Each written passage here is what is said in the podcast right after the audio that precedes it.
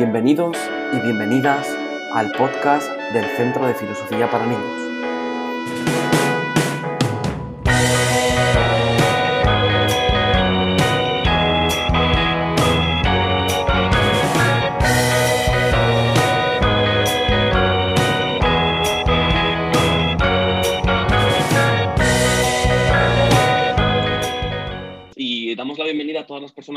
Nos escucháis y que nos estáis viendo, porque esto se graba para un podcast, pero también para una entrevista en nuestro canal de YouTube. Y en esta ocasión vamos a hablar de un libro, este que tengo yo aquí, que se llama Suki. Y tenemos al otro lado de la pantalla a su traductor o al traductor en, España, que es Ignacio Terrado Rourera. Me lo he hecho bien, ¿no, Ignacio? Sí, Rourera, todo, todo R's. Rourera.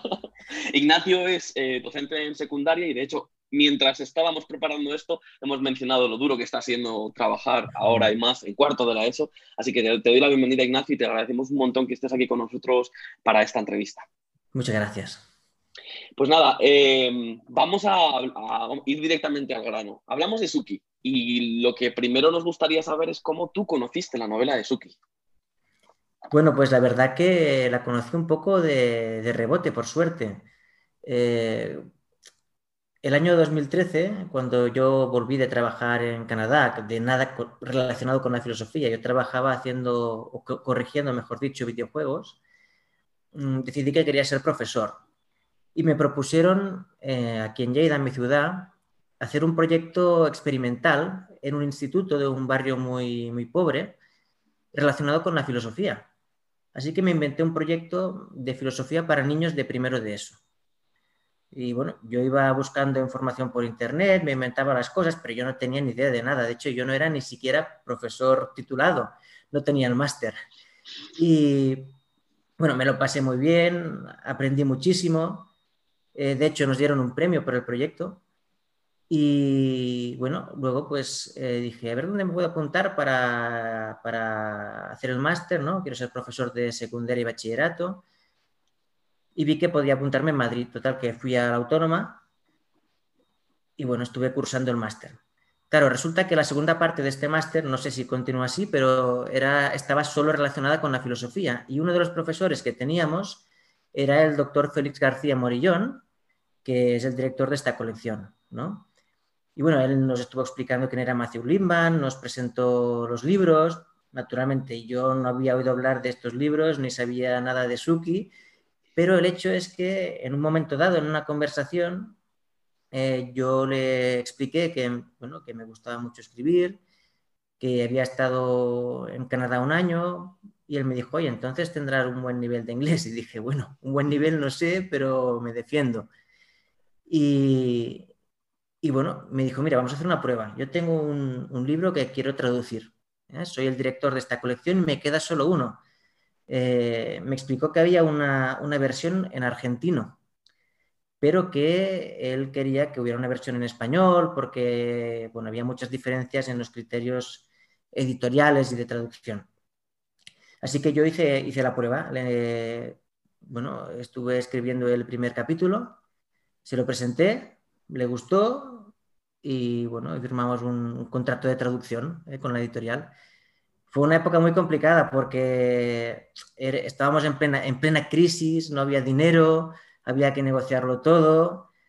Eh, sé que la editorial estaba pasando por un momento muy duro y entonces pues todo iba un poco eh, como se podía, ¿no? Más en base a la buena voluntad de, los participantes en el proyecto que a las facilidades que teníamos. Pero bueno, al final eh, yo estoy contento. terminamos el libro el profesor Morillón me comentó que había un manual del profesor que se llama, no sé si, lo sabes, escribir cómo y por qué. ¿eh? Si, es muy interesante, la verdad, y me encanta ese manual.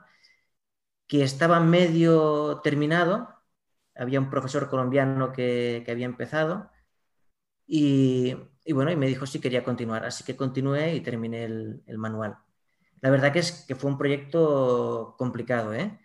porque Claro, es un libro que va de filosofía, pero va también de poesía. Y traducir poesía es complicadísimo. eh, en el caso del manual, además, había un montón de poemas de la literatura inglesa, americana, para los que yo busqué el equivalente en la literatura hispanoamericana. Y claro, tú imagínate, yo me gusta mucho la poesía, es verdad, pero, pero no soy un licenciado en literatura hispánica, ¿sabes? Y, y bueno, fue, fue complicado, pero la verdad que fue un proyecto bonito del que guardo un, un gran recuerdo y del que estoy orgulloso. estabas comentando mientras, que, mientras nos decías qué cosas fueron más difíciles. Por ejemplo, esta, esta, que decías, o esta última. Porque Suki es verdad que aborda mucho, todo el programa de filosofía para niñas aborda el pensar, el diálogo, pero esta en concreto se centra mucho en, el, en la literatura, en la poesía, como mencionabas. Y es verdad que una de las cosas que más te costó, por ejemplo, que acabas de mencionar, es esta, la de cómo, hace, cómo encontrar eh, referentes de la literatura hispanoamericana para poder incluirlas en el manual de, trabajo también para el hmm. profesorado. ¿Encontraste alguna, alguna otra cosa que te pareciera difícil o fácil? Es decir, dijeras, pues esto es muy fácil y esto lo estoy haciendo muy bien o estoy aprendiendo mucho en este proceso. ¿Qué elementos crees tú que, que denotan eh, lo mayor, eh, o sea, la mayor parte de este proceso que fue duro, pero bueno, satisfactorio, supongo? Sí, bueno, mira, lo primero que me costó fue que el libro usa muchísimo una palabra, el libro en inglés, el original, que es meaning, que si, bueno, si la gente que nos escucha eh, domina el inglés, pues sabrá que en español se puede traducir por significado, sentido e incluso por importancia, ¿no? Cuando yo digo significa mucho para mí, quiero decir que me importa mucho. Claro, en inglés, eh, en el libro se hacían un montón de juegos de palabras con esto y además eh, muchas veces se usaban significado, sentido y importancia de manera indistinta, ¿no? Y claro, al traducir, pues en español no se usan del mismo modo. Y tenía unos quebraderos de cabeza a veces que, yo soy, este, soy consciente de que no conseguí realmente eh, mantener todos los chistes, todos los juegos de palabras que había y ni siquiera el sentido eh, o el significado, ya no sé, o la importancia de lo que quería decir Lippmann en ese punto, ¿no? Eh, pues este, este, yo creo que fue uno de los primeros problemas y de hecho luego si quieres cuando comentemos fragmentos, eh, es el primer fragmento que seleccioné, lo seleccioné por eso, ¿eh? para, para mostrar la dificultad a veces que uno encuentra en la, traducción. En la traducción. Luego otra cosa que, que yo me propuse, bueno, para los que no seáis profesores, pues se habla mucho del currículum oculto. El currículum oculto es aquello que tú enseñas sin decir que lo enseñas. Por ejemplo, en historia, ¿no? pues parece que a veces enseñamos que la historia va de un montón de varones que han hecho guerras y han impuesto sus ideas al conjunto del mundo, que no ha habido mujeres, eh, que siempre, bueno, no sé, que no ha habido nunca gente que vivía al margen de, de los estamentos principales, ¿no? Y yo intenté cuando, y digo intenté con toda, con toda intención. Y yo me propuse eh, intentar eh, dar más representación, en primer lugar, a las mujeres y en segundo, porque creo que hay una injusticia tremenda en el, mundo de la enseñanza de la, literatura, que es que parece que no existan ni, hayan existido. Y con todos mis respetos por los profesores que seguro que, que se esfuerzan en solucionar esto. ¿eh? Y en segundo lugar, por la literatura hispanoamericana, porque a pesar de que el libro se traducía para España, eh, yo cuando terminé bachillerato pues no conocía a Neruda, no conocía a Benedetti, no conocía a Gioconda Belli, no conocía a un montón de poetas que luego cuando fui a la universidad un día me, pasé por la biblioteca, los encontré y dije, anda, si esta gente molan un montón, son poetas actuales o de hace 50 años, ¿no? Eh, que, que escriben muy bien, que me gustan, que me transmiten muchas cosas, ¿cómo puede ser que en cuatro, cinco, seis años de, estudiar literatura española, ¿no? Claro, que es literatura castellana que estudiamos aquí, pues no nos lo hayan presentado. Y, bueno, pues intenté, intenté conseguir que, toda la literatura en lengua española estuviera representada. Sin embargo, pues yo creo que, me, bueno, que el resultado es regular porque, porque al fin y al cabo yo no soy un experto en poesía. ¿eh? Bueno, y aún así el, el esfuerzo que, hiciste no fue, no fue pequeño. De todos modos, también, como muy bien has dicho antes, la, la obra que teníamos, al menos que utilizábamos en España, estábamos también mencionando antes de empezar, que venía de, de, Centro de Investigaciones de Filosofía para Niños en Argentina y que el traductor anterior a ti, que fue César Aira y que lo, y que lo hizo al menos en el año 2000, eh, fecha que tengo yo, este libro que estoy viendo ahora mismo, y que coordina, en este caso, en tu caso fue Félix García Morillón, pero en este caso hubo una revisión técnica de adaptación de Gloria Arbonés y Estela a Corinti. Entonces, es cierto que, puede haber cierta, cierta distancia entre la literatura que, puede haber en Argentina o en Latinoamérica o en España, pero aún, así tú muy bien acabas de decir que intentas hacer una especie de mezcolanza, ¿no? Entre que no o una especie de, igualdad entre los autores de un sitio y de otro, sean hombres o mm. mujeres, pero es difícil. Es decir, que seguramente que el esfuerzo valió la pena en todos los sentidos. Em, te quería preguntar también sobre esto. ¿Tú en algún momento llegaste a, ver la, obra, no solo en inglés, sino la, obra que teníamos hasta entonces en, eh, con traducción en Argentina? Sí, sí, sí. Eh, al, principio no, quise mirarla porque pensé que me influiría demasiado y entonces eh, yo quería crear una traducción basada en los libros que, se habían publicado en español de España pero en, en algunos momentos, en especial para la traducción de algunos poemas o fragmentos que eran muy complicados de traducir, allí sí que, dije, mira, voy a mirar. Entonces buscaba, eh, busqué el libro y vi cómo, cómo, lo hacía Aira, ¿no? Era Aira, César Aira. Y, y bueno, la verdad que, que, lo hacía muy bien. En algunos casos me inspiré más, en otros dije, mira, yo creo que no cuadra con mi manera de hacer las cosas.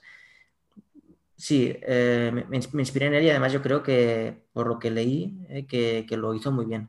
Lo hizo muy bien, o sea que bravo. De todos modos, también si alguien lo tiene, que, lo puede usar perfectamente, que está muy bien traducido. Claro, es decir, que si alguien tuviera la traducción antigua, bueno, antigua, anterior a la tuya, que es del año 2000, o el que tenga la tuya, que es del año 2016, mm. puede funcionar perfectamente en el aula, estés donde estés, mientras que, manejes el español, ¿no? sí, el español y el español de Argentina, ¿no? Que Exacto. El otro día les puse a mis alumnos unas tiras de, cuarto de eso, unas tiras de Quino, de, de Mafalda. Sí y, algunas veces se hacían, bueno, unos líos con el boseo y con las palabras argentinas. Sí, sí, Es normal, tenemos contextos distintos, pero también tenemos un, idioma hermano. Eh, también te quería preguntar, porque desde que sale la, versión, la traducción argentina en el año 2000 y llega la tuya en el año 2016, me imagino que tú habrías leído eh, al menos la inglesa o, como decías antes, algunas, algunas nociones de, de, la, de la, traducción de Aira. Eh, cuando la leíste por primera vez, ¿Qué te pareció? ¿Qué fue lo que más te llamó la atención de esta novela? Mira, yo creo que hubo dos cosas que me llamaron la atención. La primera es como de un modo muy sencillo, muy sencillo, porque la verdad que, que cuando escribe no, vamos, que no intenta hacer cosas muy raras. Es simplemente la historia pasa, pero de un modo muy sencillo, mediante diálogos y mediante situaciones, eh, presentaba todos los, yo creo, y soy tutor de cuarto de la ESO, todos los problemas que, se plantean los chavales que tenemos hoy en día en cuarto de la ESO. Eh, pues yo he estado hablando ahora con, una chica en, el instituto y realmente es que hay algunos diálogos que hay ahí que podrían ser el mismo que hemos tenido ella y yo hoy en clase. ¿eh? Y son temas de, desde, bueno, estudio o trabajo, ¿qué hago? ¿no? ¿Para qué sirve ir al instituto? Eh, bueno, eh, cómo, cómo, puede, cómo, nos relacionamos ¿no? con las personas que, nos gustan. Mm, ¿Por qué la escritura? Fíjate, ¿por qué la escritura me ayuda a sentirme mejor, a comprenderme e incluso a transmitir aquello que quiero decir? ¿no? Todos estos temas. Y lo segundo que me gustó es que me pareció que Lippmann, ya en su época, era mucho más avanzado que la mayor parte de, de los profesores de aquí, de ahora porque él no entendía la filosofía como una disciplina académica en sí, sino que eh, ya en sus libros se filosofa a partir de otras disciplinas, de cosas que pasan en, otros momentos, ¿no? Y, esto se ve en el hecho de que el protagonista, aquí voy a hacer un, pequeño spoiler. ¿eh? Nada, spoiler, ya hace mucho tiempo de este libro. bueno, para el protagonista termina optando por dejar el instituto, fíjate, y, e irse a estudiar para ser carpintero. ¿no? Entonces, es una persona que a él lo que le gusta es la carpintería, le gusta trabajar con las manos, le gusta hacer muebles bonitos, ¿no? Y, y, además le gusta la filosofía. Y esto es una cosa que yo creo que choca muchísimo con la manera de ver la filosofía que tenemos en España y que, sin embargo, no choca en Estados Unidos, ¿eh? donde la filosofía se ve como algo que lo engloba todo y que es para todo el mundo. Pero aquí se ha defendido siempre que, que tenemos que enseñar filosofía en la escuela porque creamos bueno, bueno, porque formamos, perdón, buenos ciudadanos, gente con capacidad de pensar, y sin embargo, la mayor parte de la filosofía que se hace, se hace en bachillerato, que es algo que siguen y terminan quizás con suerte un 60% de los alumnos, y no exagero. Exacto. ¿De acuerdo? O sea, solo hay que mirar los números y solamente hay que preguntar a los profesores. Entonces, tenemos a un 40% de, del alumnado que no que no ve nada de filosofía en su vida. Algún, tiene alguna asignatura de ética, en, pero realmente son asignaturas que, que suelen ser de muy poquitas horas. En cuarto de la ESO, no sé cómo es en Madrid o en Castilla-La Mancha, pero aquí es optativa. Entonces, claro, hay muchos alumnos que salen del instituto y no han hecho nada relacionado con la filosofía, nunca. Y, en este aspecto me pareció que, el libro se encaraba no, a, los, alumnos que querían y tenían muy claro que querían hacer bachillerato, que querían seguir, digamos, el camino marcado, sino sobre todo a estos alumnos que, tienen muchas inquietudes, pero también que a lo mejor quieren optar por un ciclo formativo. no sé, al menos, a mí me parece que, que esto es muy, choca mucho con la mentalidad que tenemos en España de que la gente a la que le gusta la filosofía tiene que hacer el bachillerato necesariamente y que, y que la gente que se va a hacer algo, eh, un, oficio o, un ciclo formativo, pues no, no hace falta enseñarles a, eh, estas habilidades, ¿no? Exacto. Una de las cosas que también mencionas, que es muy interesante, es que eh, en nuestra profesión, al menos dando, siendo docentes de filosofía, eh, sí que damos mucha o prestamos mucha atención al contenido y todo lo que vamos aprendiendo, pero también es cierto que hay muchos procedimientos que nos ayudan, que son transversales, que se pueden ver en historia, en lengua, pero que todos confluyen y que tendríamos que darle mucho, mucho, mucho más interés del, que le estamos dando a, los, algunos procedimientos, como los procedimientos dialógicos o en este caso a la escritura. Porque has mencionado una cosa que es súper hermosa y es que a veces escribir nos ayuda a liberarnos, no solamente hablar, sino también estar frente a un papel, escribir lo que siento, lo que pienso y que esto también genere pues un diálogo, ¿no? Como, podría, como podríamos hacer con Suki. Siguiendo un poco también el, el, el de Axtela de, de lo que estás mencionando, has dicho también un poco de que cómo termina la novela y también has mencionado algunos, algunos niveles en los que podríamos aplicar la novela. Es verdad que aquí, en el libro pone que la, novela puede estar destinada a niños y niñas entre 15 y 18 años. Em, me gustaría preguntarte em, qué valores crees que podríamos o hacia qué valores más podríamos encaminar el trabajo de, este, de esta novela en el aula. Imagínate que estás con tus, ah, con tus tutorandos y tutorandas de, de cuarto de la ESO. ¿Qué valores crees que podrías trabajar con esta novela? Sí, mira, eh, en primer lugar, déjame decirte una cosa, que es que yo incluso la usaría con niñas y niños de 14 años, eh, o con chicas y chicos. Eh, bueno, y de hecho este año lo propuse, propuse hacer un taller de, fíjate, de creación literaria en tercero de eso, una optativa, para la que usaría este libro, Suki.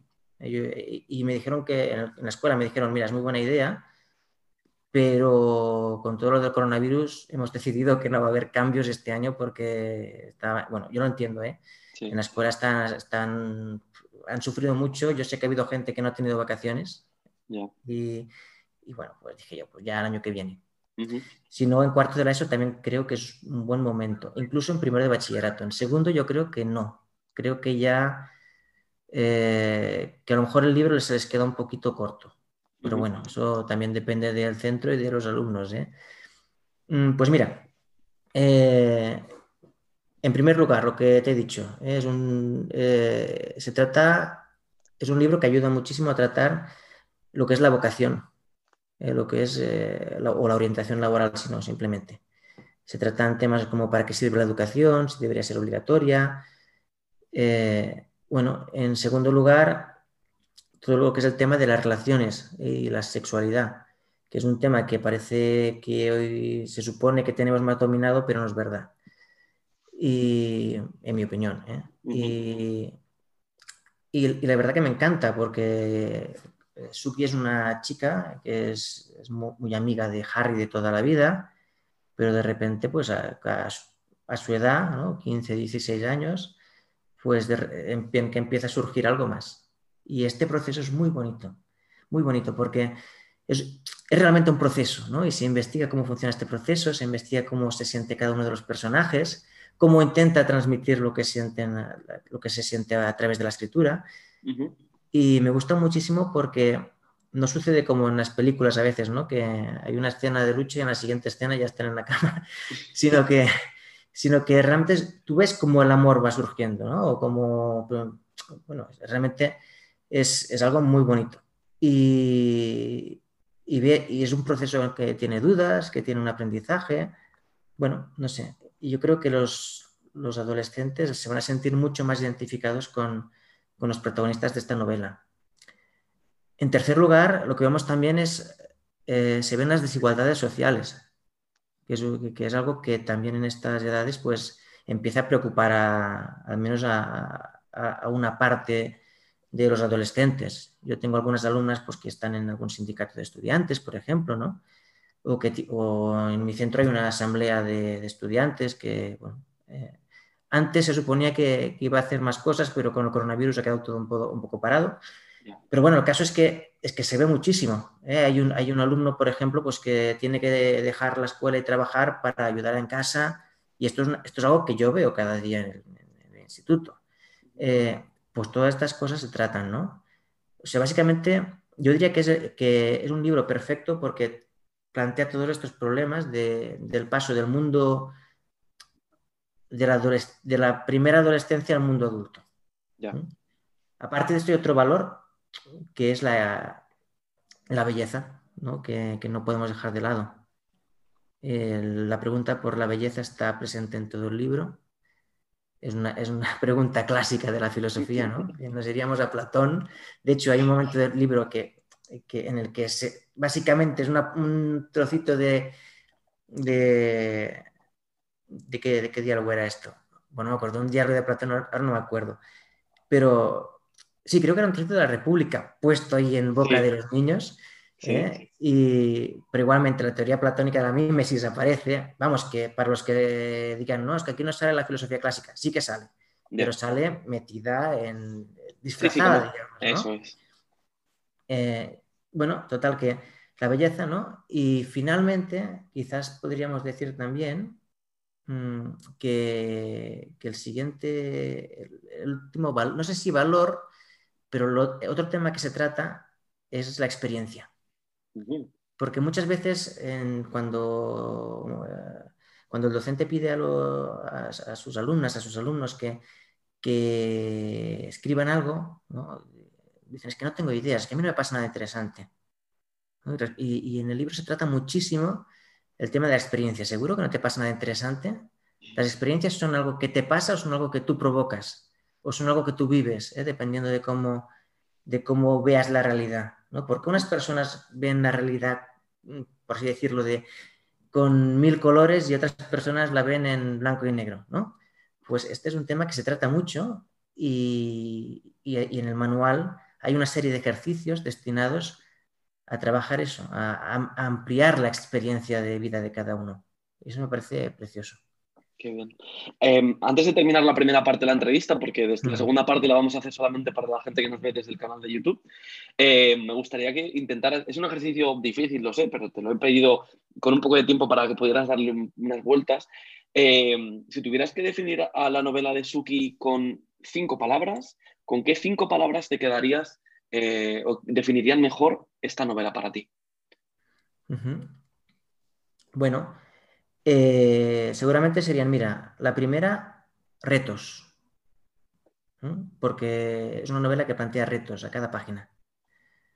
Eh, la segunda, belleza, porque transmite un amor por las cosas bellas, no sé. Y eh, la gente que, quizás somos más amantes de la poesía y del arte, pues quizás lo vivimos más. La tercera sería pedagogía, es tremendamente pedagógica. La cuarta eh, sería crítica, porque es una novela realmente crítica con el mundo y yo creo que no ha perdido actualidad. ¿De acuerdo? Y finalmente, eh, la, quinta sería eh, sueños. No es un adjetivo, pero realmente hace soñar. Leer esta novela, al menos a mí me, pasaba, ¿eh? me ponía a soñar, me ponía a pensar. Bueno, fíjate que no he dicho nada quizás muy. No he dicho filosofía, y a pesar de todo, está justamente detrás de todo esto. ¿eh? Y justamente hablábamos también de, cómo existe mucha transversalidad dentro de esta, de esta novela que no solamente nos ayuda en la clase de filosofía, pero también al docente que quiera abordar o al, o al orientador orientadora que quiera abordar la vocación profesional, pero también, como muy bien has dicho antes, a la literatura o directamente a las artes. Bueno, en este punto despedimos a la gente que nos escucha por el podcast porque dejamos este pequeño fragmento un poquito más breve y si quieren seguir viéndola o escuchándonos, se pueden pasar al, canal de YouTube. Esperamos que hayas disfrutado de este podcast. Puedes encontrar más información en todas nuestras redes sociales.